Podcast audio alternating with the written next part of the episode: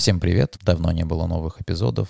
Дело в том, что я решил дать себе возможность полноценно так отдохнуть в отпуске. Ну, я просто публиковал какие-то коротенькие посты в ВК, и несмотря на то, что микрофон был у меня с собой, я просто прислушивался к себе, и ничто внутри меня не говорило о том, что я сейчас должен сесть за работу. Совсем наоборот, я наконец-то полностью разгрузился, а это, согласитесь, не так просто. В этом эпизоде я расскажу вам секрет правильного отдыха, после которого вам хочется работать. Расскажу, что общего между попрошайками и рыболовами, как я взял за яйца одного уличного разводилу. Расскажу, как э, впервые в жизни ездил автостопом и каких словечек нахватался там от дальнобоев. И расскажу о таком замечательном курорте, как город Челябинск. Как всегда, в самом начале эпизода я поблагодарю всех, кто поддерживает подкаст платной подпиской. Тем, кто этого еще до сих пор не делает, напомню, платная подписка — это единственная возможность поддержать таких чуваков, как я, независимых авторов. Так что, если вы слушаете мой подкаст, то, возможно, 100 рублей в месяц э, для вас не такие уж и большие деньги, а для меня это ну, показатель, что я делаю что-то нужное, это мотиватор такой. С донатов, э, которые были собраны, наверное, за последние полгода, я вот буквально на днях купил рекордер и еще маленький микрофон и петлички. Так что спасибо еще раз э, моим мажорам. Благодаря вам звук и вообще качество подкаста становится лучше. Я надеюсь, вы это отмечаете. Что касается правильного отдыха. Когда-то давно я наткнулся на статью. Автор рассуждал над качеством отдыха. Этого автора зовут э, Влад Муравьев, и он вывел очень простую формулу правильного отдыха. А вообще, что значит правильный отдых? А, это тот, после которого ты с удовольствием возвращаешься к работе. Вот такой вот отдых два раза в год хотя бы делайте, и спина болеть не будет. На самом деле, просто вот э, такой отдых, он спасет вас э, от выгораний. По теории авторам, для того, чтобы правильно отдыхать, свой отпуск, ну или там отдых, да, нужно разделить на три фазы. Разъеб, безделье и чил. Согласитесь, все эти три слова вам очень знакомы и вроде даже понятны. Разъеб, безделье и чил. Возможно, вы сейчас э, задаетесь вопросами, например, чем безделье отличается от чила. Спокойно, дружок, окстись житель мегаполиса, вечно куда-то спешащий. Давай начнем с самого начала. Фаза разъеб. Любой отдых нужно начинать с него. Что такое разъеб? Представьте отпуск в Сомали или даже в Афганистане. Всего три дня в обществе кучи пуштунов. Это такие кочевники. Самое маргинальное, кстати, племя Афганистана. Вот это разъеб. Хотя на самом деле для какой-то части жителей Москвы выехать за пределы Подмосковья даже уже неплохой такой разъеб. В общем, нужно поместить себя в максимально непривычные обстоятельства. Уехать в другой город — хорошо. В другую страну вообще отлично. Вот я как говорил, э, там, Сомали, Афганистан — это максимальный разъеб. В общем, чем дальше вы себя забросите от привычного, тем лучше. Никогда не играли в крикет вперед. Вам нужны новые какие-то активности, новые знакомства, новые состояния в том числе. Все это повышает качество разъеба. Еще важен дофамин, но не тот, который вы получаете от лайков в соцсетях. Вам в помощь приключения, алкоголь, а, музыка, секс, э, экстрим. Соцсети, кстати, вообще а, лучше вот на период разъеба забыть про них. Потому что, ну, вообще, если правильный разъеб, давайте будем откровенны, то к телефону особо прикасаться даже не хочется. Еще раз, в помощь приключения, алкоголь, э, новое знакомство, экстрим, активности какие-то, какими вы никогда раньше не занимались, музыка, секс, в общем, вот так это как-то нужно провести время. Звучит вообще, согласитесь, шикарно, да? То есть вот стадия разъеба, она должна вас максимально отвлечь от обыденности. Я решил проверить эту теорию. Моя фаза разъеба была запланирована на Челябинск.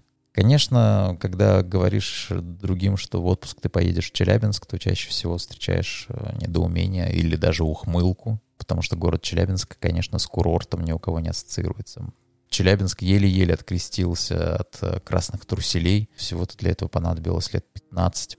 Теперь у всех Челябинск ассоциируется с заводами, грязным воздухом, что тоже, в принципе, не очень приятно. Но, я думаю, пройдет еще, может быть, лет 10, э, и Челябинск перестанет быть такой промзоной в умах людей. Станет э, туристическим хабом. Просто поймите, из Челябинска можно легко добраться до трех нацпарков. В регионе больше трех тысяч озер. Представляете, три тысячи озер. Просто откройте карты, так вот поскрольте, посмотрите, что там реально все в решете из озер. Короче, есть где разъебаться. Мне кажется, вот именно таким должен быть слоган туристического Урала. Типа «Урал, у нас есть где разъебаться». Простите, если вы мат плохо переносите это слово, я буду, наверное, часто сегодня использовать. Я вообще считаю, что туристический потенциал Южного Урала по-прежнему очень недооценен. Хотя э, некоторые маршруты уже стали довольно популярными. И там в прямом смысле уже не развернуться. Разъебаться еще вроде как можно, да, если вы не привыкли к подобному отдыху. Но вот э, развернуться сложно. Ну, например, сплав по реке Ай. Бесспорно, там красивейшие места, э, притесы, пещеры. Я сплавлялся по этой реке раз, наверное, пять. Мы решили сплавиться по другой реке, это река Юрюзань. Ну и вообще, я вот с, так, с полной уверенностью рассказываю вам про сплавы, хотя я думаю, что часть людей даже не представляет, что это такое. Поэтому давайте я вам объясню, что такое вообще сплав. Это не обязательно бурная горная река, как вы, может быть, при себе представили, что там ты плывешь в каске, в такой маневрируешь в порогах, там где-то разбиваешься. Нет, сплавы бывают э, и по спокойным рекам. Вы грузите себя, э, провизию на катамаран, и это не такой катамаран, где надо ногами педали крутить, нет. Тут конструкция такая, две таких длинных надувных гондолы, как сосиски такие, метров по 5. Между ними крепится каркас. Такая конструкция очень устойчивая, спокойно удерживает вообще большую массу. Не сказать, что даже автомобиль, в принципе, на катамаране легко можно сплавить.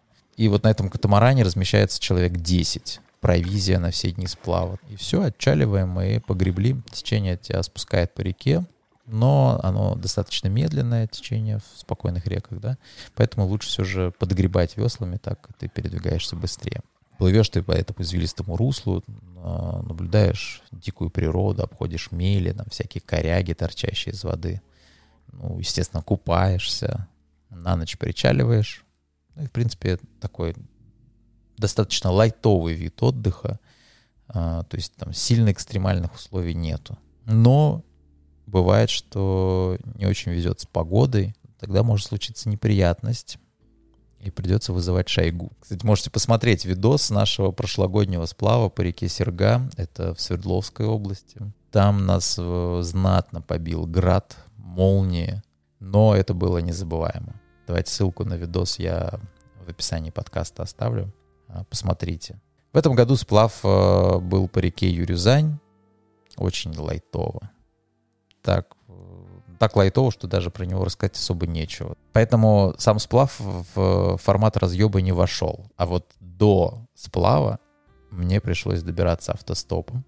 И вообще впервые в жизни я вышел на трассу с поднятой рукой. Я хотел поехать, э, ну точнее выйти вот на трассу, да, в, в походной своей одежде. И потом до меня дошло, что если я выйду на трассу в горке вот в этой, в костюме горка, то вероятность того, что остановится кто-то и подберет меня, очень мала. А вдруг я из леса вышел? Скорее всего, воняю, скорее всего, грязный. Поэтому я решил надеть самую чистую и яркую одежду. Я надел э, спортивные штаны кислотно-зеленого цвета и э, кислотно-оранжевого цвета футболку. И меня, мне кажется, было видно за несколько километров.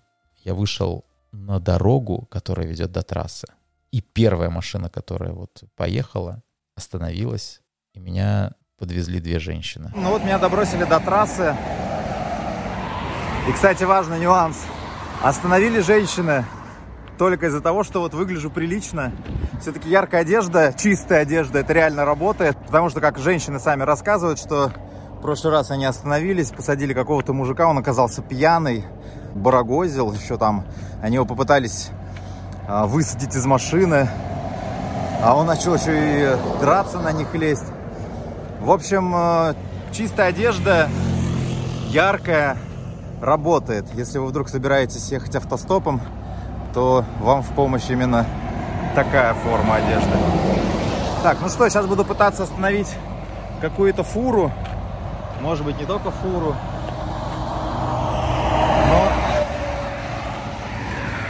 честно говоря, пока это выглядит маловероятным, потому что они все очень быстро тут едут. У меня еще есть 4 часа как минимум. И тут вроде достаточно протяженный участок. Я думаю, меня должны видеть издалека, чтобы успеть сбросить скорость. Я немного почитал там форумы автостопщиков, их рекомендации. Ну, посмотрим сейчас, как на практике это все работает.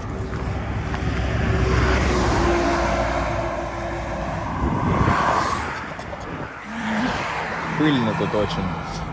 Интересная реакция водителей. Они так некоторые разводят руками, типа, не знаю, нет времени, нет места, а, нет желания или там что еще, какая может быть причина.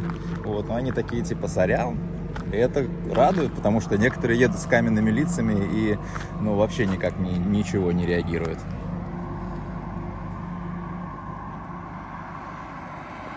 Ну, так я примерно простоял минут 15 совершенно бесполезным. Меня так никто и не подбирал. Как говорит моя подруга Наташа Федосеева, концерт хуйне. А, что-то никто прям не горит желанием останавливаться. Вот, сейчас подойду к тем, кто тормознул в ларечке, вот в эти всякие. А, они хотя бы уже остановились, там с ними возможен какой-то диалог. А вот это уже э, была удачная стратегия. Буквально через минут 10 я уже ехал на здоровенной фуре Мерседес, кстати. Поехал, блядь, чайничек, блядь, Мерседесик, дорожка, экипажик, ну этот видите, блядь. Подожди, у нас тут планерка. Вот это вот у нас планерка. Я сначала не понял, что это значит. Потом только Серега, так, вот водитель, объяснил мне, что это значит, мол, поменьше мата в эфир. У нас планерка, так что поспокойнее. Вообще у дальнобоев э, свои фишки, свой сленг, отдельный мир, понимаете? Как, не знаю, как врачи или там да, собственно, как любая профессия, да, это какой-то такой вот э, между собойчик со своими какими-то приколами. Для начала представьте, я забираюсь в кабину и вижу, что на полу там искусственная кожа кремового цвета, практически белого, на полу, понимаете? Там нужно разуваться, то есть там в обуви не сидят в кабине. Я у него спросил, говорю, а куда обувь-то? Он говорит, а вот туда, вот, вот эта лесенка, по которой ты забираешься туда, она же закрывается дверью. Вот туда я положил свои кроссовки и вот сидел в носочках. Все очень чисто. В кабине, чтобы вы понимали, есть холодильник. Место для отдыха, естественно, да, но я думаю, вот эти вот э, полочки вы видели. Прямо все очень-очень чисто, прилично, прям классно. Кстати, что меня очень удивило, что вот эти грузовые автомобили Mercedes, их собирают в Нижнем Тагиле на заводе КАМАЗа. Насчет сленга а, никогда не угадаете, как дальнобои называют э, кабину фуры. Они ее называют кабинет. Я просто говорю, блин, классно у вас тут. Он такой, ну, говорит, да, неплохой кабинет.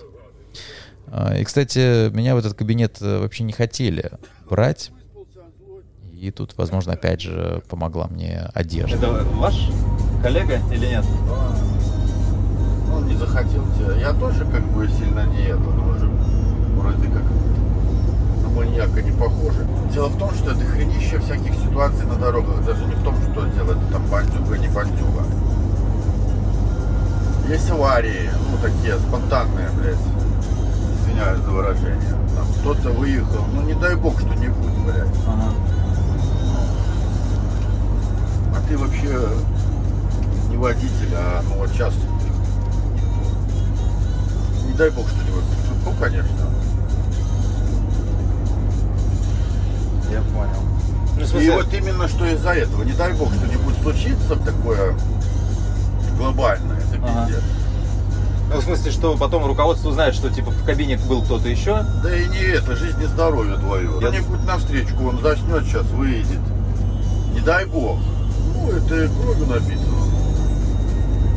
Ну, а берут водители, машины не приезжают до места назначения. Я что не знаю, что ты за человек, правильно? Или что у тебя в рюкзаке лежит, да? Может, ты наркокурьер какой Сейчас, блядь, полиция окружит, ебаный. Вот этот э, небольшой опыт автостопа, он как раз э, дал мне вот этого дофамина значительно больше, чем сплав. Потому что, ну, в сплавах я был, а вот выйти на пыльную трассу и сесть э, в кабину к неизвестному человеку, вот э, тут вам и знакомство, и адреналин. Я вообще думаю, в следующем году можно попробовать э, попутешествовать э, таким образом на большее расстояние, ну, например, в Крым. Кстати, те, кто следит за эфирами в моем телеграм-канале Обзорин, э, не дадут соврать. Еще в начале лета я заинтересовался поездкой в Крым. Ну, отельный отдых вот этот вот с пивозаврами, да и вообще курортные пляжи, это не моя тема. А вот э, путешествие дикарем отличная затея. Я, правда, ну, на длительные какие-то такие вот походы не ходил, но попробовать очень хочу. Опытный человек подобного отдыха, Илья Корней, фотограф, э, порекомендовал ехать туда с гамаком вместо палатки я начал э, вот изучать этот вопрос. Я составил топ вопросов про гамак, э, которые задавал я. А теперь, когда другим людям рассказываю, что я теперь езжу с гамаком, они задают их э, мне эти вопросы. Удобно ли спать в гамаке? Вот у меня не самая здоровая спина, и больше всего я волновался за то, смогу ли я нормально спать в таком странном мешке между деревьями на весу то есть э, я сразу представляю, что у меня как-то жопа будет провисать, то есть я буду такой вот галочкой спать. А чтобы вы понимали, насколько я прихотлив ко сну вообще, да, к условиям, точнее, сна, я даже не на каждой кровати хорошо сплю. Так вот, оказалось, что если правильно лечь в гамаке, то ты практически идеально ровно лежишь. Ну, то есть параллельно земле. Это реально удобно. А, забегая даже вперед, скажу, что я даже на боку научился спать в гамаке. Дальше, следующий вопрос. Тепло ли в гамаке? В хорошем туристическом гамаке есть карман под пенку. То есть вы туда засовываете коврик, и он дает тепло снизу. То есть, ну, точнее, он не пускает холод снизу, вот так вот правильно. А, ну и плюс еще дает дополнительную жесткость. Ну и спите в спальнике.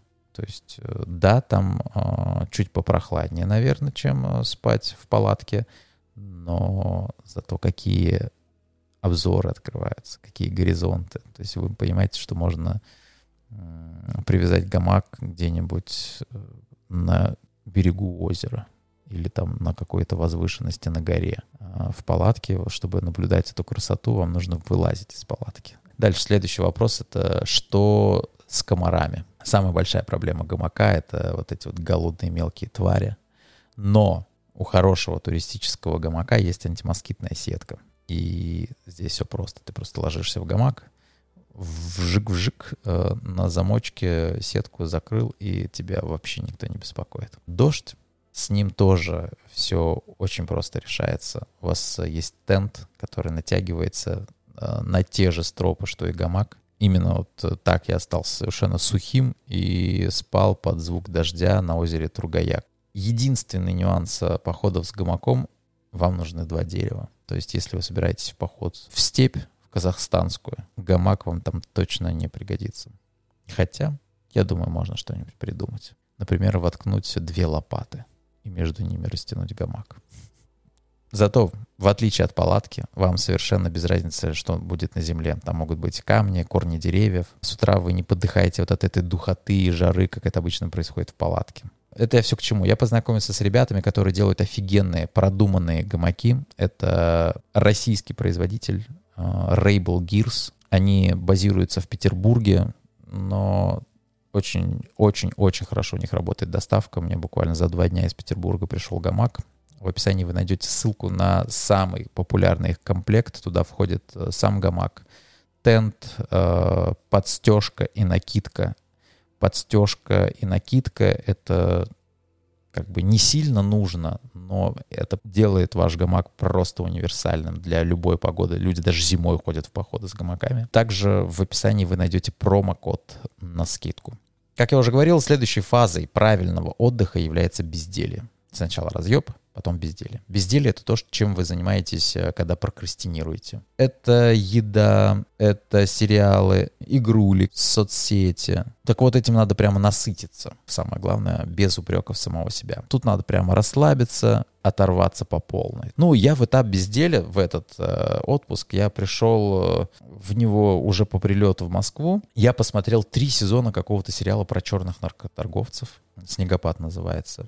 Обычный сериал я не, не рекомендую его.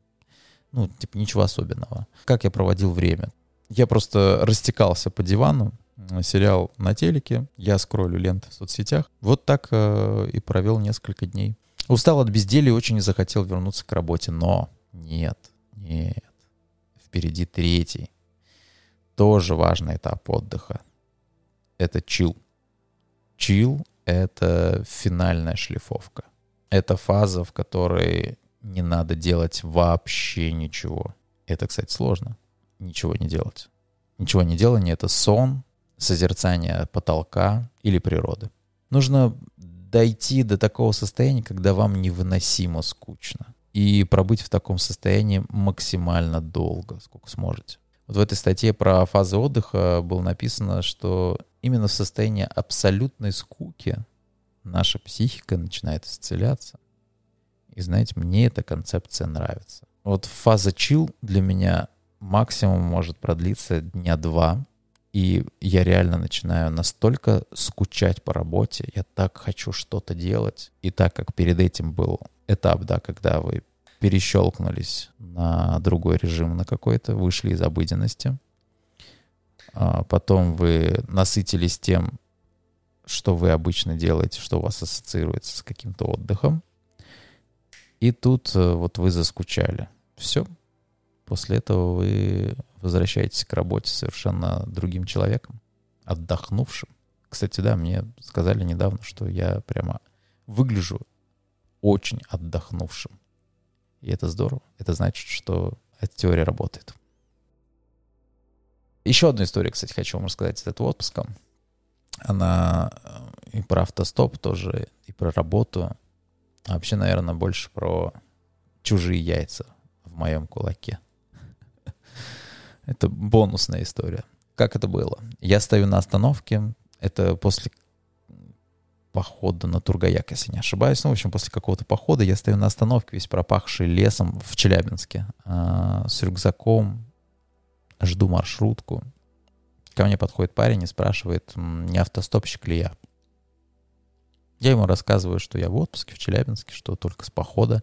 А он прям общительный такой, присел на ухо, давай рассказывать, что тусуется с уличными музыкантами, что ездил в Петербург автостопом, нам еще оказалась одна маршрутка нужна. Он еще, пока мы ехали, рассказал, что он перебивается тут э, в Челябинске случайными заработками, что снимает квартиру сам из какой-то деревни, из области. А вчера он со своими друзьями тусил в каком-то тату-салоне подвальном, и там они траву курили. Короче, парень очень открытый. Вот мне, как первому встречному, все раскрыл просто. Ну, вот на этом мы с ним и попрощались. А буквально через пару дней, когда я уже был одет в обычную городскую одежду, этот же парень подходит ко мне и рассказывает, что он в Челябинске э, проездом, что он автостопщик, и что ему нужны деньги, чтобы уехать. И я понимаю, что он меня просто забыл, ну или просто не узнал — и что он просто разводит меня сейчас на деньги. То есть он же мне говорил, что он живет в Челябинске, а тут рассказывает, что он тут проездом. И я достаю телефон и записываю с ним интервью. Да ничего, вот вопрос хочу задать. Вот э, Илья, знакомьтесь, э, буквально э, пару дней назад мы с ним познакомились. Да. Илья пару, пару дней назад говорит, мы там с друзьями в Парковом я живу, снимаю квартиру. Сегодня Илья подходит и говорит, да я здесь автостопом, и вот непонятно, какому Илье верить. Илья, что вы скажете по этому поводу? Ну, у меня просто, да, я остановился, просто у меня поиздержались финансы, подушка безопасности у меня не было. Вот, и пришлось это обратиться. Иногда, да, у меня такая ситуация случается. Поэтому иногда немножко врешь, да? Почему? Ну так ты же мне в прошлый раз сказал, что ты работаешь здесь в Челябинске, живешь, снимаешь квартиру в Парковом, студию за 8, если я не ошибаюсь, тысяч. Вот. А, а теперь мне говоришь, ой, я в этом городе автостопом, я стараюсь здесь не задерживаться. Ну, я думал, как бы я снял, да. Я вложил просто часть суммы сейчас на данный момент. На Челябинске думал, на месте останусь и дальше поеду. Да. Думал найти работу сейчас, как бы. Думал, что вот сегодня выйду. Понятно. Вот. Знакомьтесь, Илья. Здравствуйте. Все, Илья, спасибо. Потом Илья понял, что может стать звездой интернетов, догнал меня и начал интересоваться, куда пойдет это видео. И не мог бы я его удалить. И тут вот меня настигло очень странное чувство. Чувство чужих яиц в твоей руке. Но что делать с этими яйцами, непонятно. Хочется с одной стороны их сжать, но как-то по-отечески. Вот не ради наказания, чтобы толк какой-то от этого был. Понимаете, ну почему, да? Ведь главная жертва в обмане Игоря сам Игорь. Но вот даст ему кто-то сотку. От 100 рублей вот, э, люди еще, надеюсь, не беднеют. Проблема в том, что Игорь, получая позитивный опыт от попрошайничества, становится паразитом. Все как на рыбалке, понимаете? Сейчас э, от возмущения где-то со стула, возможно, упал один рыбак. Даже не со стула, а с такого, знаете, рыбацкого стульчика на трех ножках. Казалось бы, да, при чем тут рыбалка? Я только недавно докопался до причины, почему мне не нравится рыбалка. Просто потому, что у меня не было позитивного опыта. Я раз пять в своей жизни ходил на рыбалку, я ни разу не получил там удовольствия. У меня то путалась леска, то никто не клевал, то комары меня жрали. Короче, всегда что-то шло через жопу. Вот если бы в эти пять раз, которые я ходил на рыбалку, я бы вытащил осетра на 20 килограммов полного икры, ну или хотя бы пару окуней, тогда бы был позитивный опыт. И тогда бы я сейчас не подкаст записывал, а сидел где-то на бережку с сигаркой в зубах и на слегка такую похмельную голову смотрел бы на водную гладь. И мучил бы меня всего один вопрос. Тем ли я прикормил и нужную ли глубину поставил на леске. И все последующие походы на рыбалку я бы искал вот это вот чувство. Вброс адреналина от натягивания лески. Поплавок бы стал моей главной эрогенной зоной. Чувствовать вот усилие рыбы на том конце. Сейчас, мне кажется, вот у того рыбака, который упал со стула, мурашки побежали по мозгу. В общем, я не придумал ничего лучшего, чем рассказать Илье о том, что с ним происходит. Тем более он сам интересовался, он прямо говорил, типа, я вот э, стал попрошайничать вместе вот с этими уличными музыкантами и даже не знаю, как мне теперь с этого соскочить. Проблема здесь в том, что у тебя есть успешный опыт. Успешный опыт в чем заключается? Может быть, тебе один человек всего лишь когда-нибудь, вот так же, вот как ты ко мне сегодня подошел, один человек тебе дал 100 рублей, у тебя в голове щелчок сработал, что можно вот так вот делать. И все, этот щелчок как азартная игра, понимаешь? Он, ты его все время ждешь, вот этот щелчок, когда кто-то тебе даст денег. Ты можешь обойти 50 человек, тебе один даст, и этот щелчок повторится, и все. И ты уже на этой системе плотно сидишь. Вот ты на этой системе, судя по всему, плотно сидишь. Я думаю об этом. У меня просто мысли сами всплывают, я все это ест, ест, ест, мне прям ну, хуево, честно говоря. А и с другой стороны, мне зависит. Ну да, надо, я, я не могу понять даже, что это как называется, почему. Почему именно я вот именно так не стал, вот так вот другой человек. Я даже никогда не думал, что вот так. Я сам по себе воспитан, меня воспитание хорошо. Не знаю, будет ли иметь толк э, моя воспитательная минутка. Честно говоря, я даже сам себя неловко чувствую, что просто не забил и ну, не прошел мимо. Но вот жалко мне стало этого Игоря. Парень-то вроде неплохой, а стал зависимым от попрошайничества. Кстати, сейчас э, до отпуска еще, ну, то есть я уже достаточно долго готовлю очень большой материал про зависимости. Ради этого материала я даже хожу на встречи анонимных э, голиков. Не скажу, каких именно. Поэтому подписывайтесь на подкаст, чтобы ничего не пропускать. Оформляйте платную подписку на Boosty, в ВК или в Телеге. Тогда вам откроются материалы, которые больше нигде не публикуются. Премьеры эпизодов, вы их будете слушать э, раньше остальных. А еще вы попадете в чудный закрытый чат мажоров. Там просто элита интернетов. Все, не забудьте подписаться на телеграм-канал. Там прямые эфиры, в которых можно стать э, спикером, просто подняв руку. Все ссылки найдете в описании. Меня зовут Павел Зорин. Пока.